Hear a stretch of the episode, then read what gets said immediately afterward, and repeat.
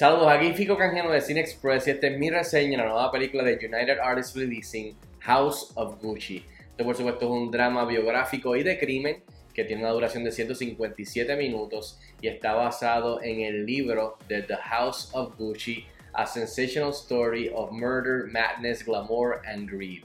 La película está dirigida por Ridley Scott y protagonizada por Lady Gaga, Adam Driver, Jared Leto, Jeremy Irons, Al Pacino, entre otros. En cuestión de la historia, la película narra la lucha por el control entre la familia Gucci y su imperio de moda y también el asesinato eh, de Mauricio Gucci a manos de un sicario contratado por su ex esposa Patricia Reggiani. Bueno, rápido el grano, ¿qué tal está House of Gucci? Esta película estaba loco por verla. Eh, tiene un elenco excelente, un buen director. Eh, tenía todos los ingredientes para darnos algo especial, pero la verdad es que sí no se puede negar que entretiene aquí y allá. Eh, pero la verdad es que al final del día no terminé siendo muy fan de ella porque de verdad que es, al, final, al final de todo es un mogollo, un reguero de ideas y de, cosas brillantes, pero también este, varios tropiezos, así que no terminé siendo muy fan de ella. Pero sí, no puedo negarle que me entretuvo.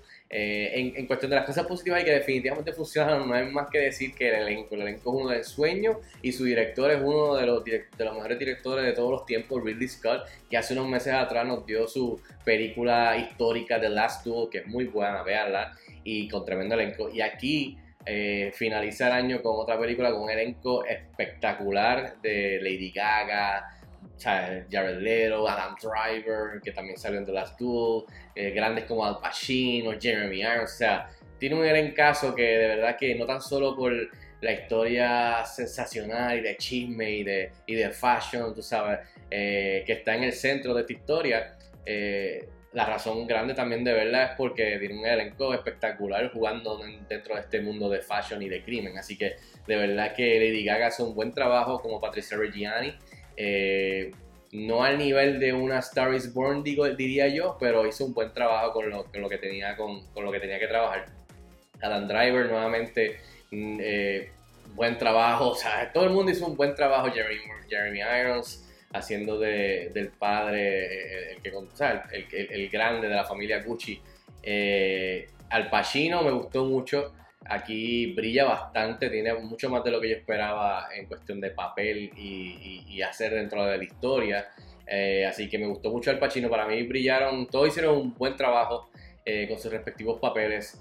Eh, pero Al Pacino para mí brilló como Aldo Gucci y su relación con su hijo, que para mí, aunque estaba en otra película, para mí fue Jared Leto, porque de verdad que sin Jared Leto esta película sí iba a ser bien, bien difícil y me iba a arrastrar hasta el final para terminar esta película que ya de por sí estaba bastante larga. Pero eso, de eso hablaremos ahorita. Jared hace de Paolo Gucci y, el padre es Al Pacino, que, que, es Aldo Gucci y los dos. Me gustó la dinámica entre los dos. Estaban en otra película, pero de verdad, en cuestión de tono. Pero de verdad que Jared se perdió en el papel y intentó hacer algo y para mí funcionó, pero no por las razones eh, ideales pero sí funciona porque por lo menos él, con este personaje que hizo eh, le trajo energía, le trajo entretenimiento a, los procedimientos, porque de verdad que yo creo que sin esas inyecciones de vez en cuando la, la, película es bastante monótona y bastante eh, eh, bleak, diría yo. Así que, pero todo el mundo hizo un buen trabajo y el elenco es de ensueño, de verdad que sí. Y lo que dije, la película, la premisa es intrigante, o sea, la historia de avaricia, de, de, de, fashion, de, de cosas, o sea, de, excesos, de, drama, este dramón, este melodrama.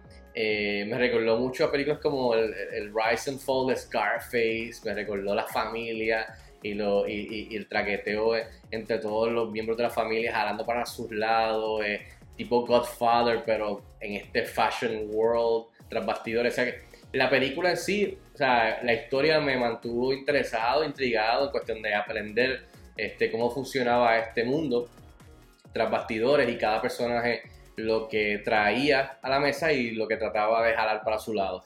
Ahora, el lado negativo de cosas que quizás no funcionaron para mí. Quiero aclarar que esta película no es mala, no es horrible, no es malísima. Simplemente que por lo menos cuando yo terminé de verla en el cine salí decepcionado. El fallo para mí es el, guion no es para mí no es realmente el mejor. No debió ser mucho mejor. debió ser eh, mucho mejor, especialmente si está basado en un libro que ya existe y si estás cogiendo de ahí, pues, pues creo que debió haber sido mejor, debió estar mucho más style, mucho más pulido, mucho más enfocado realmente en lo que tú quieras hacer. Porque esta película quería hacer muchas cosas a la vez. Eh, y creo que ahí es donde ya tiene el primer tropiezo. El segundo tropiezo viene que entra Ridley Scott, con este guion y realmente no sabe tampoco en por dónde ir con la historia en cuestión del tono. Y el tono de una película es bien importante porque si tu tono es de esta manera, pero te desvías y caes en este otro tipo de tono o te vas por otro tipo de tono, se siente la inconsistencia de esta película en cuestión de tono. Ese es mi mayor, mi mayor problema. Es bien inconsistente. En momentos quiere ser demasiado serio sobre el melodrama entre la, la pareja de de Patricia, de Patricia Reggiani y cómo se enamoran y su esposo, este, Mauricio Gucci, como él no quiere ser parte del negocio y la familia le da la espalda por el casarse con él. O sea, todas estas cosas eh, y, van por un lado fun, pero de repente caen los procedimientos de los familiares y el traqueteo y el de esto y la traición y la avaricia y entonces caemos demasiado serios y de repente entra un Jared Leto con el Aldo, con el, perdón, Paolo Gucci y el y, y que está en otra película y ese entonces volvemos y es, repetir, es como repetir, repetir lo mismo, entonces vuelve y entra este, el campiness, eh, la comedia, este tipo de over the top. Y mientras todos los demás están haciendo otro tipo de performance y se forma este mogollo. Y entonces demasiada larga, cae en repetición. O sea, los primera, la primera mitad de esta película está chévere porque te introduce a los personajes, te, te, te, lleva por la mano y te dice, mira, esto funciona así, estos son los personajes.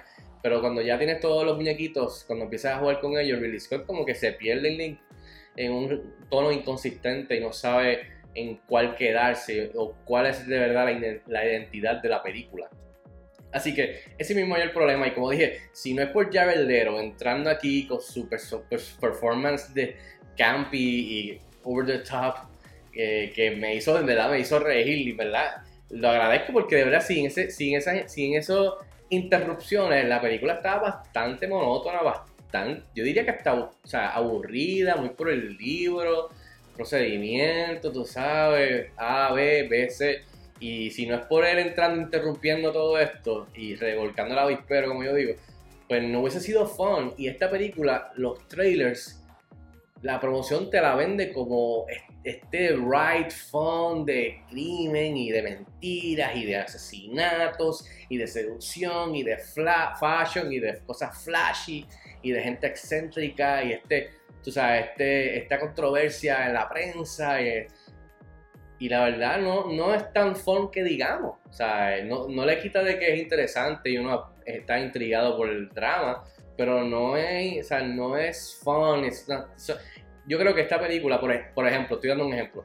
Esta película, este mismo guion que no fue el mejor del mundo, en las manos de un Martin Scorsese, tipo Wolf of Wall Street, pues esa era la onda que yo creo que esta película, personaje de Gucci, de fashion, estaba perfecta para, para ir por esa línea.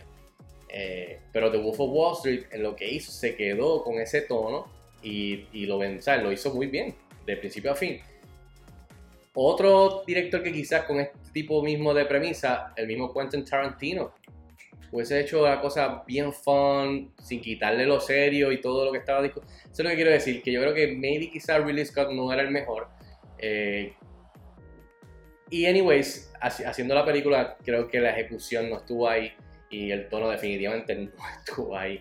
Así que la película se, se, la primera parte, ya la segunda parte se fue cayendo poco a poco y de verdad que media hora muy larga, te hubiese quitado media hora y con todo eso como dije, se, formó este reguero al final del día. En fin, yo le doy 2.5 estrellas de 5 estrellas a House of Gucci. Está disponible ahora mismo en cines. Si tienes la oportunidad de verla, déjame saber si estás de acuerdo conmigo o no. Escríbeme en los comentarios como de costumbre y hasta la próxima. Nos vemos en el cine.